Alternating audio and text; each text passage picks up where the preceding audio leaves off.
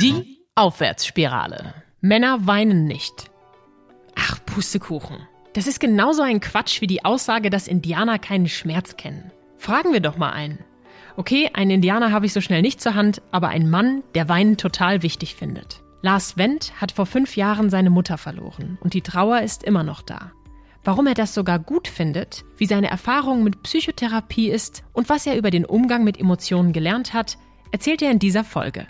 Komm mit in die Aufwärtsspirale mit Lars Wendt. Moin! Hi, Diana. Es ist ja leider immer noch selten, dass Männer über ihre Gefühle sprechen. Darum freue ich mich sehr, dass du sagst, ich weine und das ist auch gut so. Mhm. Und ich mache auch eine Therapie, über die ich offen spreche. Wie bist du zu dieser Haltung gekommen? Da hingekommen bin ich eigentlich dadurch, dass ich gemerkt habe, dass äh, da eine sehr große Blockade ist. Also, dass ich eben nicht an diese Gefühle gekommen bin, irgendwie nicht dieses Vertrauen hatte oder diese Verbindung zu dem, was passiert eigentlich in mir, vor allem, wenn äh, im Außen also Dinge passieren, die einem wirklich treffen. So, also Verlust, ich habe meine Mutter verloren, ähm, Trennung meiner Eltern, also relativ viele Geschichten, wo ich immer wieder gemerkt habe, eigentlich ist es voll krass, was ich da erlebe und gleichzeitig bin ich voll abgestumpft. Das war eigentlich so der Start für mich zu überlegen, warum und ist da drunter nicht irgendwie ein bisschen mehr? Ist schon krass, du erzählst das jetzt einfach so in so einem Halbsatz. Du hast aber auch schon ja. mal einen ganzen Podcast damit gefüllt über die Geschichte, ähm, wie du deine Mutter verloren hast und wie das für dich war. Ja. Vielleicht kannst du noch mal so ein, zwei Sätze dazu sagen und dann hinten raus gerne auch, wie du dazu gekommen bist, jetzt so locker darüber zu sprechen oder sprechen zu können. Ja, sehr gerne. Also ich habe im äh, Jahr 2016, äh, das jährt sich gerade, also ist jetzt wirklich genau um diese Zeit fünf Jahre her, meine Mutter verloren. Sie hatte einen relativ aggressiven Krebs, Knochenmarkkrebs, der frisst sozusagen von innen den Knochen auf und du hast eigentlich nicht viel Möglichkeiten, was dagegen zu machen. Mhm. Und der war relativ lange präsent in unserem Leben, also fast acht Jahre lang von Diagnose bis zum tatsächlichen Tod und ähm, hat sozusagen meine ganze Familie, meine Mutter, meine Geschwister, mich auf diese Reise genommen, was es bedeutet, permanent im Alltag mit etwas konfrontiert zu sein, was du nicht richtig greifen kannst, was dir eigentlich permanent Angst macht und wo du auch nicht so wirklich weißt, wie es weitergeht. Also es war ein sehr un ein großes Ohnmachtsgefühl so. Und ich kann da mittlerweile so relativ offen drüber sprechen. Ähm, Deswegen spannend, dass du es gesagt hast. Ja, es war so ein Halbsatz, aber der war gerade wichtig, um zu sagen, um auch überhaupt diesen Einblick mal kurz zu geben, was das für mich bedeutet mit Gefühle. Mhm. Ähm, weil das ist ja, wenn, wenn ich so vom, von Gefühlen spreche und wo ich mich da annähern möchte, dann rede ich nicht davon, weiß nicht, dass ich äh, ja auch mal traurig sein kann oder mich down fühle, auch das gehört dazu und das ist sozusagen das, was alles, was sich so danach ergeben hat, dass ich das auch für mich lerne zu akzeptieren und daran zu kommen. Aber dass es überhaupt Thema für mich wurde, war eher dieser große Knall. Deswegen habe ich es eben im Halbsatz gesagt, es war aber ein Knall für mich, der mich erstmal aufrütteln musste. Ja, der ja, glaube ich, auch jeden irgendwie ausnockt. Der Tod ist ähm, gerade ja auch in diesen Zeiten wieder sehr präsent für viele Menschen und auch plötzliche Todesfälle ja. und Extreme und, und schlechte Möglichkeiten, sich zu verabschieden. Glaubst du, dass es diesen Knall braucht, um uns aufzurütteln, dass wir wirklich tief an unsere Substanz gehen und Dinge auch mal zuzulassen? Ich glaube, das hängt stark von der Person ab. Also ähm, bei mir war es so, dass ich ich hatte es ja eben beschrieben, in diesen acht Jahren, aber auch schon in der Zeit davor, ich sag mal, in einem Umfeld aufgewachsen bin, wo Emotionen auch weniger Platz hatten. Also sowohl bei meinen Eltern auf beiden Seiten. Das heißt nicht, dass sie nicht vorhanden waren. Sie waren zum Teil sehr, sehr stark vorhanden und ich lerne mittlerweile, dass Blockade eigentlich auch ein Gefühl ist, nur ein nicht ausgedrücktes Gefühl, äh, was man aber dennoch sehr stark spüren kann. Es war aber ähm, nicht so richtig da, dass etwas ausgelebt wurde. Das heißt, in meinem Fall würde ich sagen, braucht es eine Art von Wake-up-Call, um sozusagen daran zu kommen. Ich glaube, in anderen Fällen, wo du von vornherein viel stärker mit Gefühlen konfrontiert wurdest, wo du das auch erlaubt bekommst, zu Hause in deinem Umfeld, da braucht es das nicht. Hm. Jetzt ist es passiert, und du bist mit deinen ganzen Gefühlen ja irgendwie nicht ganz alleine gewesen. Du hast noch Geschwister, aber es war auf jeden Fall eine riesige Welle an Emotionen. Ja. Wie bist du jetzt von, von dieser Situation dazu gekommen, mit diesen Emotionen umzugehen? Du wirst ja nicht, vermutlich nicht am nächsten Tag gesagt haben, okay, jetzt mache ich eine Therapie. nee. Nee, am nächsten Tag habe ich sowieso oder die Tage danach funktioniert. Ne? Das ist mhm. das, was für mich so das Krasse war, was ich da erlebt habe. Funktionieren. Gefühle kamen da schon dann sehr komisch durch, also so stoßartig und dann waren sie wieder weg und dann waren sie wieder da und dann waren sie wieder weg und ich war so wieder gar nichts so, ne? Wie die so sind, diese Gefühle, ne? Die kommen einfach immer, wenn sie nicht sollen. Ja, also es war total, ne? Also da habe ich das dann so richtig gemerkt. Das war auch das erste Mal, also als meine Schwester mich angerufen hatte äh, und gesagt hat, Lars, ähm, du musst nach Hannover kommen. Mhm. Ähm, also meine Mutter lag im im Koma für einen ganzen Tag und wir haben sie vormittags nicht erreicht. Und es war schon ganz, ganz komisch. Und als meine Schwester dann angerufen hatte, so um die Mittagszeit, Lars, komm nach Hannover. Und ich meinte so, was ist los? Sag mir, was los ist. Und sie so, komm einfach nach Hannover. Das war für mich der Moment, wo ich zum ersten Mal so richtig erlebt habe, wie es ist, wenn Gefühle durch dich durchbrechen. Also ich bin auf dem Boden gesagt, ich bin zusammengesagt, ich habe geweint, äh, gezittert und alles einmal durch. Ne? Und im Nachhinein mega schrecklich und gleichzeitig mega die schöne Erfahrung, wie Gefühle einen durchspüren können. Aber danach ist erstmal nicht so viel passiert, um auf deine Frage nochmal zurückzukommen, sondern ich habe erstmal ganz viel wirken lassen und es war eigentlich für mich auch der Start dann zu verstehen, dass es an der Zeit ist, jetzt mich mit Themen auseinanderzusetzen, die ich sonst vorher so ein bisschen wegdrücken konnte. Und es hat dann so ein halbes Jahr gedauert. Mhm. Ein halbes Jahr, um für mich den Mut zusammenzufassen, um mit Leuten zu sprechen, um auch Impulse von außen zu bekommen, dass eine Therapie helfen kann, sinnvoll ist, um aber auch irgendwie mich zu trauen. Ich hatte enorme Angst am Anfang, überhaupt Therapeuten anzurufen oder Therapeutinnen. Ja, also nach sechs Monaten ging das dann so los. Ich finde es schön, wie du das erzählst. Ich glaube, jeder, der schon mal so eine Art von Gefühlschaos oder dieser Gefühlswelle gespürt hat, der kann das so ein bisschen mitfühlen. Und ich habe gerade schon richtig gemerkt, wie du diesen Zusammenbruch beschreibst, das löst bei mir total die Gänsehaut aus. Mm. Ich habe zum Glück keines meiner Elternteile verloren. Ich kann mich also überhaupt nicht reinversetzen. Aber ich glaube, diese intensiven Emotionen zu spüren und einen Verlust zu spüren, das kennt irgendwie doch jeder oder jede, die das zumindest zulassen will.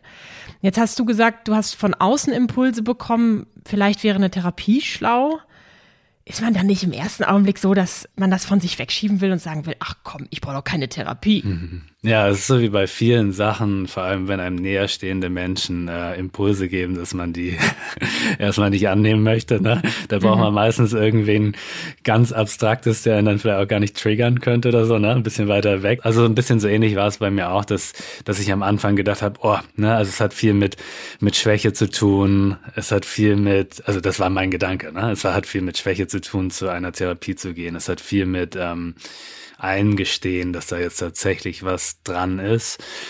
Und ich habe das schon erstmal weggedrückt. Deswegen hat es auch ein bisschen gedauert. Ich hatte im Inneren schon ein paar Jahre vorher immer den Impuls von mir aus gehabt, wegen der Scheidung meiner Eltern, das irgendwann mal anzugehen. Aber es war immer so, ah, na, so wie es so ist, ne? Also der erste Schritt, nee.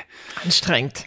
Voll, ja. Und das habe ich auch zu spüren bekommen, weil ich sagte, ich habe einige Therapeutinnen angerufen, die ersten Rückrufe, die ich zum Teil bekommen habe, die waren auch so, so, dass ich gedacht habe, nee. Also zum Teil so hart und so unsensibel waren dann zum Teil welche dabei. So, wo ich so, ich habe fast gezittert und dachte so, nee, wenn die so klingt, dann, nee, zu der möchte ich nicht so, ne? Kannst du das noch ein bisschen konkreter machen? Was hat, was hat die gesagt? Also ich habe das gar nicht mehr so, ich kann das gar nicht mehr so richtig greifen, aber ich weiß, es war ein Telefonat, ähm, wo ich auf ein AB gesprochen habe, dann kam ein Rückruf, der war spät abends und die hat irgendwie eher so sehr auf Zack und so, ja, was wollen Sie denn, was ist Ihr Thema? Müssen wir mal gucken, ob das klappt. Also es war über, also es war sehr so rational ich habe mich überhaupt nicht abgeholt gefühlt, so, ne? Mhm. Ich hatte eine Liste von der Krankenkasse, wo irgendwie 15 Therapeutinnen drauf standen. Ähm, das machen zum Teil gar nicht mehr alle Kassen heutzutage, aber da habe ich es bekommen und habe die halt alle abtelefoniert, weil ich auch wusste, es ist nicht so einfach. Ja, und die ersten waren wirklich so, dass ich gedacht habe, nee. Und als ich dann diese Erfahrung da gemacht habe mit der einen, die noch so härter war, ne, da war ich immer so, wann immer ich was Komisches gespürt habe beim nächsten, ne, so irgendwie der geht nicht dran, nee, dann rufe ich da schon gar nicht mehr dran und so. also es war schon eine krasse Hürde für mich. Ja, es gibt ja auch noch die formalen Hürden, ne? Also erstmal jemand zu erreichen, wie du schon sagst, ob das überhaupt klappt, antworten die dann, weil die natürlich auch voll sind. Dann müssen die ja vom Thema irgendwie zu dir passen oder von der Methodik. Du musst dich wohlfühlen. Die durchschnittliche Wartezeit liegt bei fünf Monaten momentan ja. in Deutschland. Das ist ja auch irre. Wie bist du dann auf einen Therapeuten, auf eine Therapeutin gestoßen und was war der Ansatz? Also was war ihr Ansatz? Was hat da für dich Kling gemacht? Ich hatte einem Therapeuten auch auf dem AB gesprochen, weil es, ich glaube, ich sag mal, bei 70 Prozent der Therapeutinnen, die ich angerufen habe, ging keiner dran und deswegen habe ich halt immer eine Nachricht hinterlassen, was bei mir so Phase ist. Und dann saß ich da, ich weiß noch, in der ersten Agentur hier in Hamburg, in der ich angefangen habe, Mittagszeit am Tisch, habe gerade gearbeitet, Nummer ruft an, unbekannt. Ich gehe dran und er hat halt gesagt, hallo, ich bin Therapeut, ich sage seinen Namen jetzt nicht. Ja. Und äh, ich habe ihre, ihre Nachricht bekommen und ich wollte mich mal kurz mit ihnen austauschen. Und ich war voll perplex, weil ich am Arbeitsplatz saß und bin dann im Nebenraum. Und der war sehr, genau das, was ich eben meinte, sehr warm. Also es hat sich sehr passend angefühlt. Er hat äh, gesagt, dass das irgendwie passt und dass es, ähm, was, was ich erzählt habe, das klingt so, als sollten wir uns das mal anschauen und er wäre da also er, er würde sich gerne dem Thema mit mir nähern, wenn ich mich danach auch fühle und hat mir so ein Gefühl gegeben, dass ich mich bei ihm wohlfühlen kann, sag ich mal so. Also das war wirklich das, also er hat mich einfach für das, was ist, angenommen und und hat es auf eine sehr schöne Art und Weise gesagt und es war auch so, dass es, äh, das habe ich dann erst so richtig verstanden, dass es eine sehr offene Herangehensweise ist, also erstmal kennenlernen und dann guckt man immer noch, ob es passt und so. Und da war ich dann sofort dabei, habe halt gesagt, okay, ähm, so wie das jetzt für mich klingt, mache ich das erstmal. Was hat der für einen Ansatz gehabt? Tiefenpsychologisch, analytisch. Und du hast ja jetzt noch so ein How-To auf Instagram gemacht. Ja. Die vier Tipps, wenn man einen Therapeuten, eine Therapeutin sucht. Vielleicht nochmal so dein, dein Top-Tipp und für die anderen kann man ja auf Instagram dann stalken. ja. Mein Top-Tipp wäre tatsächlich, dass ihr, wenn ihr das hört, euch genau von dieser Hürde nicht so stark beeinflussen lasst, weil es fühlt sich so groß an und so schwer, vielleicht jemanden zu finden, aber am Ende, ähm, und so habe ich das in meinem Umfeld dann auch immer allen Leuten, die auf der Suche nach Therapie sind, weitergeben den Tipp, schaut euch mehrere Leute an, schaut euch vielleicht mehrere Ansätze an, redet mit den Menschen, ihr könnt zwei, dreimal hingehen zu den Therapeutinnen und am Ende die Therapie doch nicht machen. Und ich kenne genug, die das auch so gemacht haben. Mhm. Es muss funktionieren, ihr müsst euch gut fühlen. Und dann auch nach zwei Sitzungen zu sagen, nee, ich suche mir jetzt nochmal wen anders.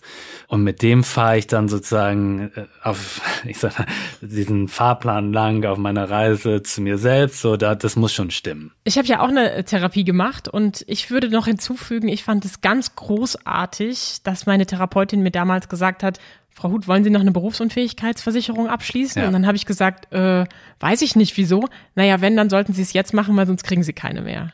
Und das ja. sind ja auch so Sachen, die sagt einem einfach keiner. Ja, das geht ja noch weiter. Also genau, das ist so, das ist bei mir so dieses, ich würde bestimmte Steps durchgehen, einmal gucken, wer soll mein Therapeut, meine Therapeutin werden, welche Ansätze möchte ich und aber auch genau das, was du sagst. Überlegt euch nochmal, was will, will ich noch alles im Leben? Hält mich das jetzt davon ab, ja oder nein? Für mich war es, ich bin einfach reingesprungen, ich wusste es nicht und kann mhm. keine Berufsunfähigkeitsversicherung mehr abschließen. Ähm, das ist eine Sache. Ich bin aber auch gerade von festangestellt in die Selbstständigkeit gesprungen vor zwei Jahren. Ne? Ich komme auch in keine private Krankenversicherung mehr rein. Ne? So, das ist, mhm. äh, sind noch so andere Sachen. Wenn man verbeamtet werden möchte, wenn man irgendwie bestimmte Berufsgruppen wählen möchte, kann man das dann auch, ich sag mal, vergessen. Was ich immer noch blöd finde, deswegen finde ich, ähm, ist noch wichtiger, dass mit Therapie nach außen gegangen werden soll, dass das Ganze mal überdacht wird. Aber jetzt gerade ist es noch sehr relevant, ja. Ja, und ganz zu schweigen von der Stigmatisierung von außen. Also Menschen mit psychischen Erkrankungen oder sagen wir mal nur psychischen Belastungen werden ja von der Gesellschaft nach wie vor immer noch als nicht so wertvoll bewertet, zumindest nicht so mhm. arbeitsfähig, vielleicht sind sie auch schwach. Und das ist ja auch ein Thema, das hast du vorhin angesprochen und das sieht man auch bei dir in den Kanälen immer mal wieder, dass du sagst, du hast selber manchmal auch noch den Gedanken, ich bin Versager, ich kann nichts. Und du hast gerade schon von einer Selbstständigkeit gesprochen. Auch da, jetzt machst du einen Job als Filmemacher und hast das gar nicht studiert. Mhm. Ja, wer befähigt dich denn dazu? So, und, und diese äh, Glaubenssätze, die sind natürlich wahnsinnig schwierig auszuhalten, wenn man dann trotzdem seinen Traum verfolgen möchte. Wie schaffst du das? Ja. Ich würde einmal sagen, diese Glaubenssätze, die es ist wichtig, damit zu arbeiten, weil selbst wenn du damit arbeitest, so wie bei mir jetzt gerade, kommst trotzdem immer wieder hoch. Ne? Mhm. Ähm, ich habe gestern so ein schönes Zitat gelesen, dass das Leben halt nicht linear ist oder der Weg ist nicht linear, sondern eher eine Spirale. Du kommst immer wieder bei deinen Themen an, wo du angefangen hast und hast dann nur die Möglichkeit, da nochmal tiefer zu gehen.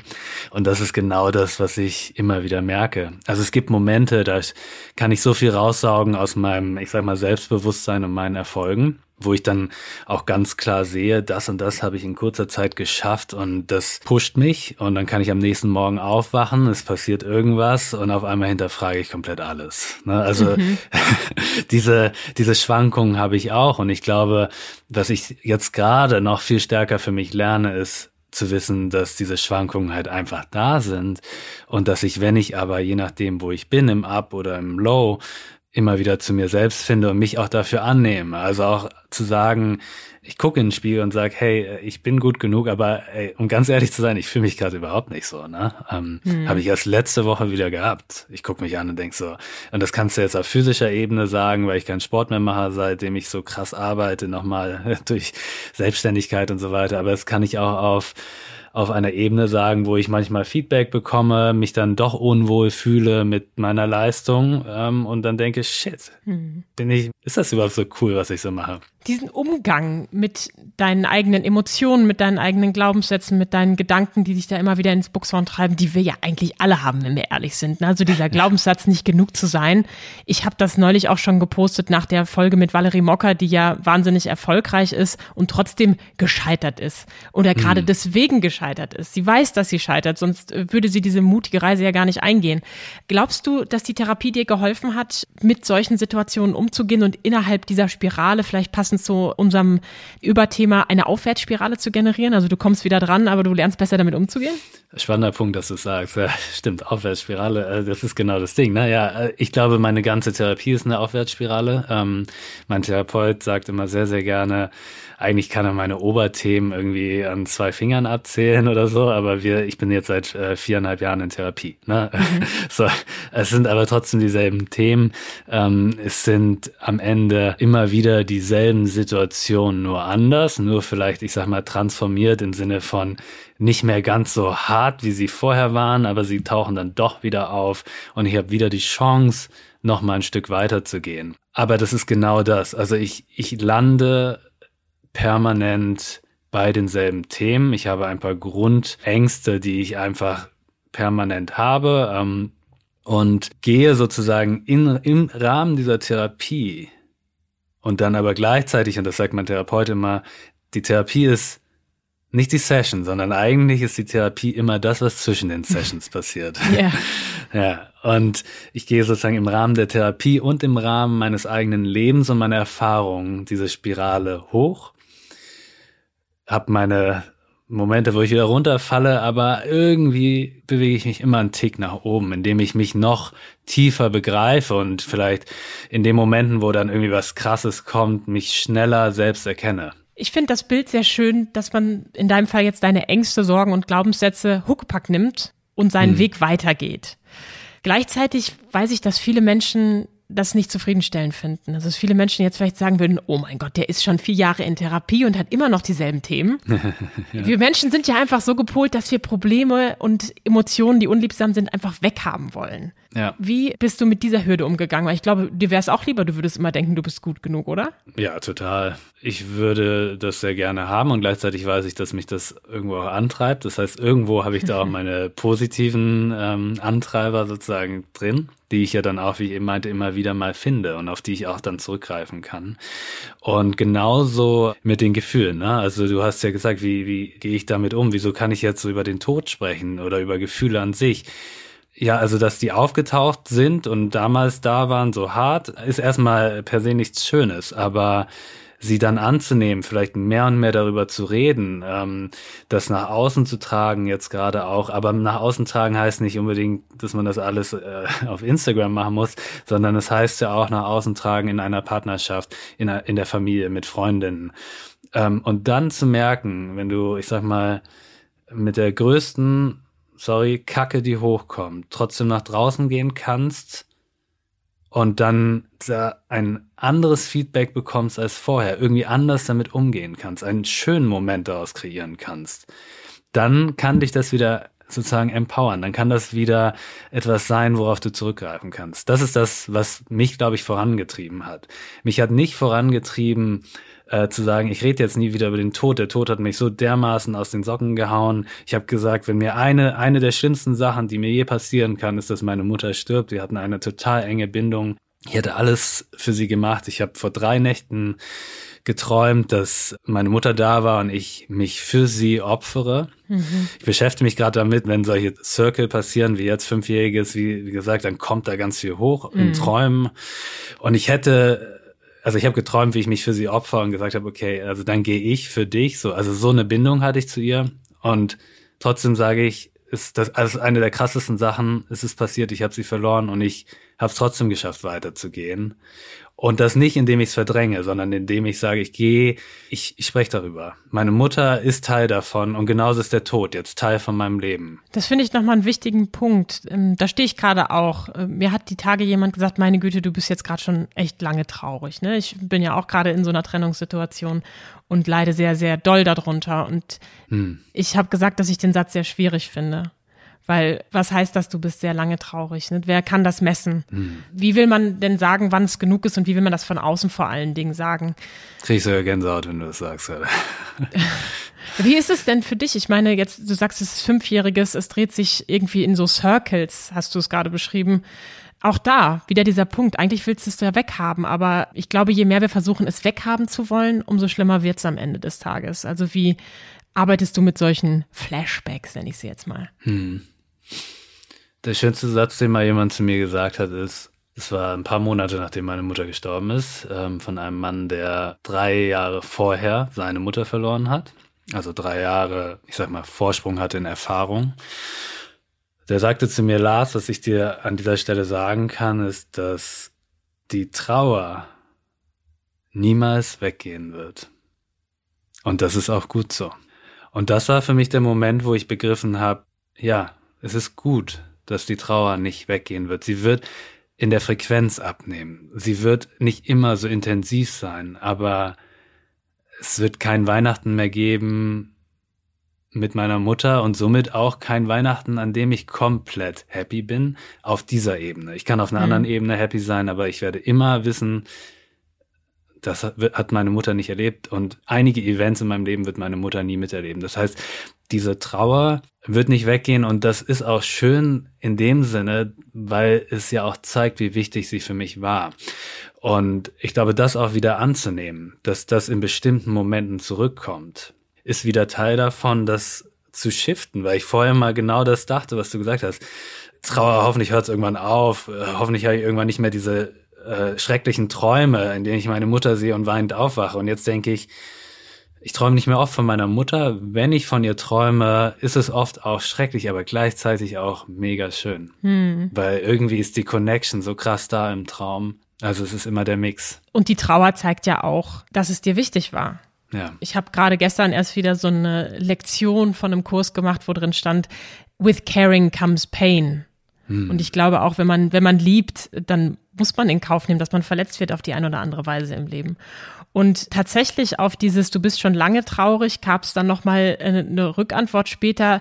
Ja, ich erinnere mich, bei meiner schlimmsten Trennung war, hat es auch ein halbes Jahr gedauert. Ist natürlich immer noch ein, Zeitzyklus, den ich jetzt schwierig finde, einfach zu setzen.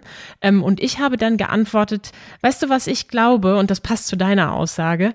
Ich hm. glaube, dass es manche Wunden gibt, die verheilen vielleicht, aber die hinterlassen manchmal Narben. Und die hm. bleiben dann. Und obwohl wir diese Narben tragen oder gerade mit diesen Narben, können wir ja schöne Sachen trotzdem erleben. So wie ein Weihnachten, das trotzdem glücklich ist, nur auf eine andere Art und ja. Weise. Da sind wir wieder beim Gepäck, dass wir auch Huckepack nehmen können und dann kommen wir ein Stück weiter und du bist nämlich weitergegangen und wir kennen uns ja nun schon eine ganze Weile, haben zusammen gearbeitet und ich erinnere noch, wie wir zusammen äh, Mittag gegessen haben und du gesagt hast, Jana, also jetzt gerade mache ich wirklich komplett Tabula rasa. Also ich habe wirklich alles gemacht, was mir prinzipiell noch mehr Unsicherheit und Leid zufügen könnte. Beziehung aufgekündigt, ich habe den Job jetzt gekündigt, ich fange jetzt komplett neu an. Das hm. finde ich irre mutig. Wie hast du diese Kraft gehabt und wie war dieser Moment für dich? Hardcore. das hat nur funktioniert, weil ich im Innern ähm, gemerkt habe, dass ich gerade nicht weiterkomme, dass ich einen Druck habe, sowohl auf Jobebene, auf Beziehungsebene, der vielleicht sogar von mir selber auch kam auf vielen Ebenen.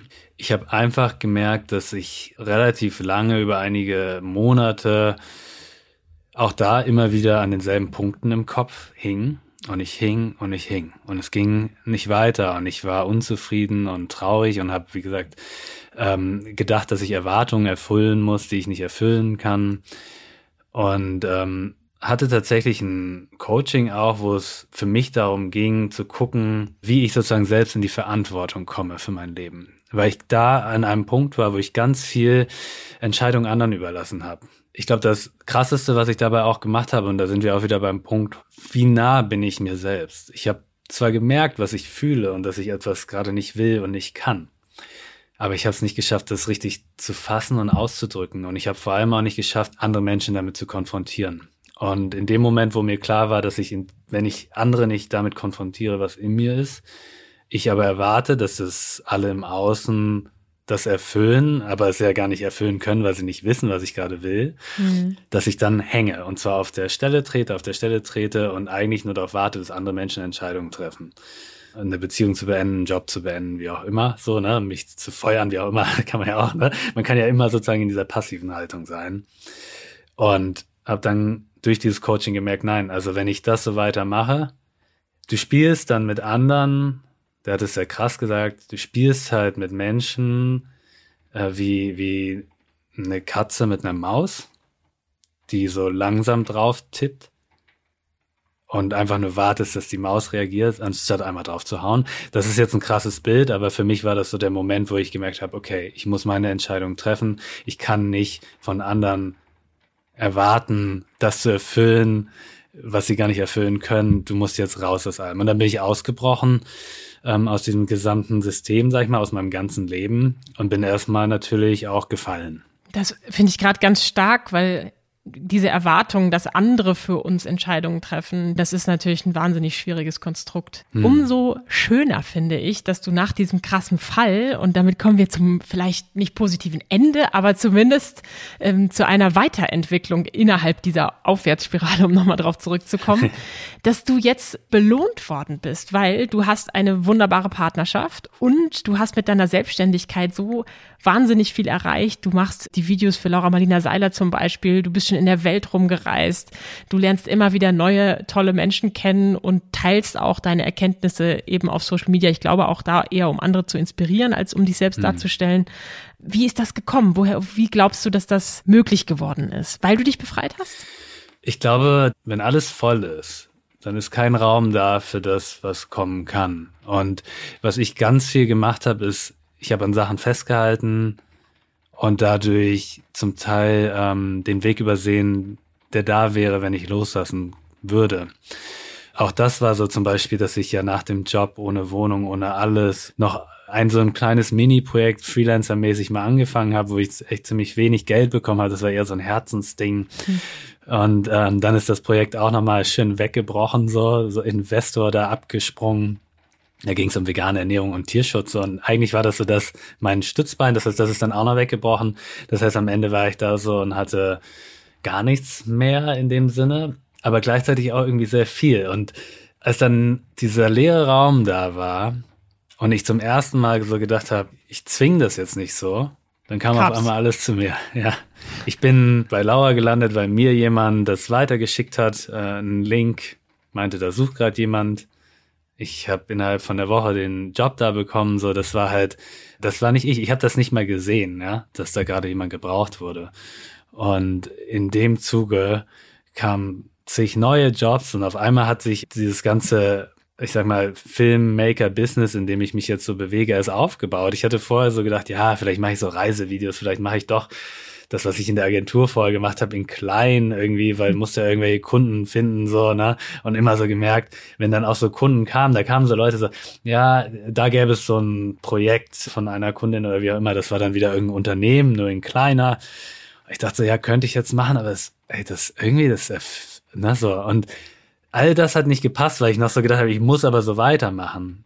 Und das, was jetzt alles da ist und wie ich mich neu definiert habe, ich mache jetzt hauptsächlich Videos im Bereich Persönlichkeitsentwicklung, Spiritualität, Achtsamkeit und so. Das habe ich da noch gar nicht so richtig gesehen. Mhm. Also ich war quasi fast blind dafür, obwohl es schon da war. Aber es hat dich gesehen, offensichtlich.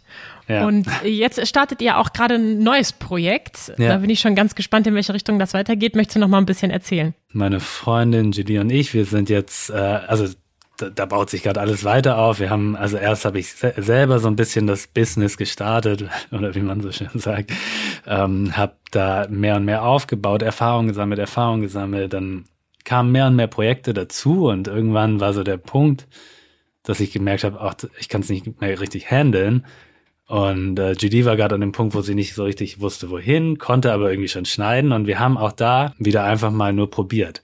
Also um das mal wirklich so richtig blöd zu sagen, mein Laptop ist kaputt gegangen. Das Display musste ersetzt werden. Ich habe mir einen anderen Laptop gemietet für drei Monate. Dann kam mein Laptop früher zurück und auf einmal hatte ich zwei. Also haben wir gesagt, warte mal, wir haben zwei Laptops, wir können jetzt beide schneiden. Das ja. war eigentlich der Start, so, ne?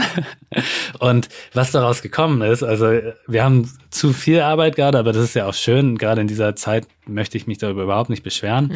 Aber das ist gewachsen, gewachsen, gewachsen, gewachsen. Und dieses neue Projekt, also wir haben jetzt einen YouTube-Channel gemeinsam gestartet. Das ist so ein Side-Projekt. Das ist eigentlich mehr so die Dokumentation hinter unserer Vision, haben wir gesagt. Mhm. Auch das, was du eben gesagt hattest mit mir auf Instagram. Man kann Instagram nutzen, um sich darzustellen oder um Inhalte zu teilen. Und sicherlich, Medien sind immer irgendwie Inszenierung und Darstellung auf eine gewisse Art und Weise.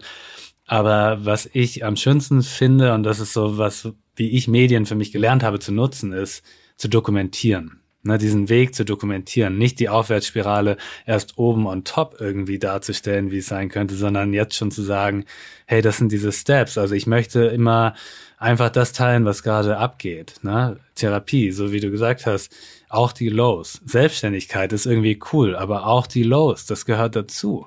Und dann zu gucken, in diesem Prozess, wie geht's dann weiter? Und selbst wenn man scheitert, ne, ist auch das irgendwie einmal mitgezeigt, weil ich finde es so wichtig, dass das Scheitern Teil davon wird, von allem. Mhm. So wie du es auch sagst, so wie wenn du sagst, du fühlst dich gerade richtig kacke und du bist gerade in einem Tief, dann möchtest du doch mit Menschen zusammenkommen, die dieses Scheitern und wie auch immer, auf welcher Ebene auch immer nachvollziehen können und nicht sagen, nee, aber idealerweise sollte es so sein. Mhm. Und du orientierst dich immer an einem Ideal. Und das habe ich auch ganz lang gemacht. Das Problem ist nur, dass fast niemand dieses Ideal ist. Ne? Also genau. egal ob Schönheitsideal oder emotionales Ideal. Die meisten von uns haben ja einfach immer mal wieder Schmerzen. Und gerade in diesen Zeiten hört man ja immer mehr, wie viele Menschen auch einfach gerade sehr belastet sind und in Tiefs sind. Und umso wichtiger, ja. dass wir uns vielleicht gemeinsam stärken.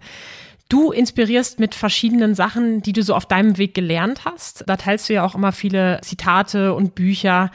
Hast du noch eine Sache oder vielleicht dein Lieblingszitat, dein Lieblingsspruch, deine Lieblingsvision, die du gerne mit allen teilen möchtest? Also das, was ich aus den letzten Jahren am meisten gelernt habe, wenn es um Gefühle geht, um Weiterkommen, also sich wirklich weiterzuentwickeln, ist nämlich Sachen durchzulassen. Und da sind wir bei Gefühle, da sind wir bei Scheitern oder nicht, bei all dem, was wir gerade besprochen haben. Bei Beziehungen, bei Job, wie auch immer. Sachen durchlassen. Also ich hatte es zu Anfang auch gesagt, die Blockade ist auch ein Gefühl, aber das möchte gern gelöst werden. Und ich glaube, wenn wir es schaffen, das, was in uns ist, ehrlich und liebevoll rauszulassen und dann zu gucken, was damit passiert, was unser Gegenüber damit macht, wie auch immer. Es kann gut sein, es kann aber auch schlecht sein, aber es ist ehrlich und es kommt durch.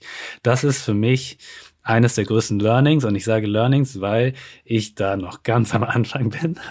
Aber als ich das begriffen habe, gemerkt habe, seitdem ich das mehr und mehr mache und jeden Tag versuche und mich hinsetze und sage, hey, Schatz zum Beispiel, das ist gerade in mir, ich muss dir das erzählen. Es ist sehr schwierig da, dass ich da hinkomme, aber die Momente haben sich gehäuft. Es wird immer mehr mit jeder Erfahrung, die ich mache und mit jedem Mal, wo ich es nochmal versuche und dann auch scheiter und dann nochmal versuche und jetzt läuft's gut, merke ich, wenn es durchläuft, aus uns rausläuft, dann können wir weitermachen.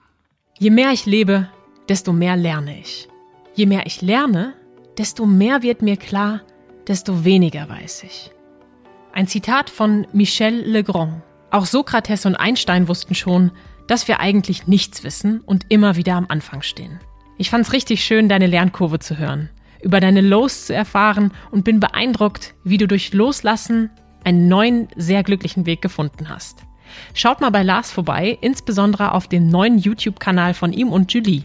Die Links findet ihr in der Beschreibung. Vielen Dank für deine Offenheit, deine ehrlichen Worte und deine Authentizität. Hier im Gespräch und auch in den sozialen Medien, die ja oft so perfekt sein wollen. Lars Wendt. Ich danke dir. Wenn euch die Folge gefallen hat, abonniert den Podcast und empfiehlt sie gern weiter. Die Aufwärtsspirale.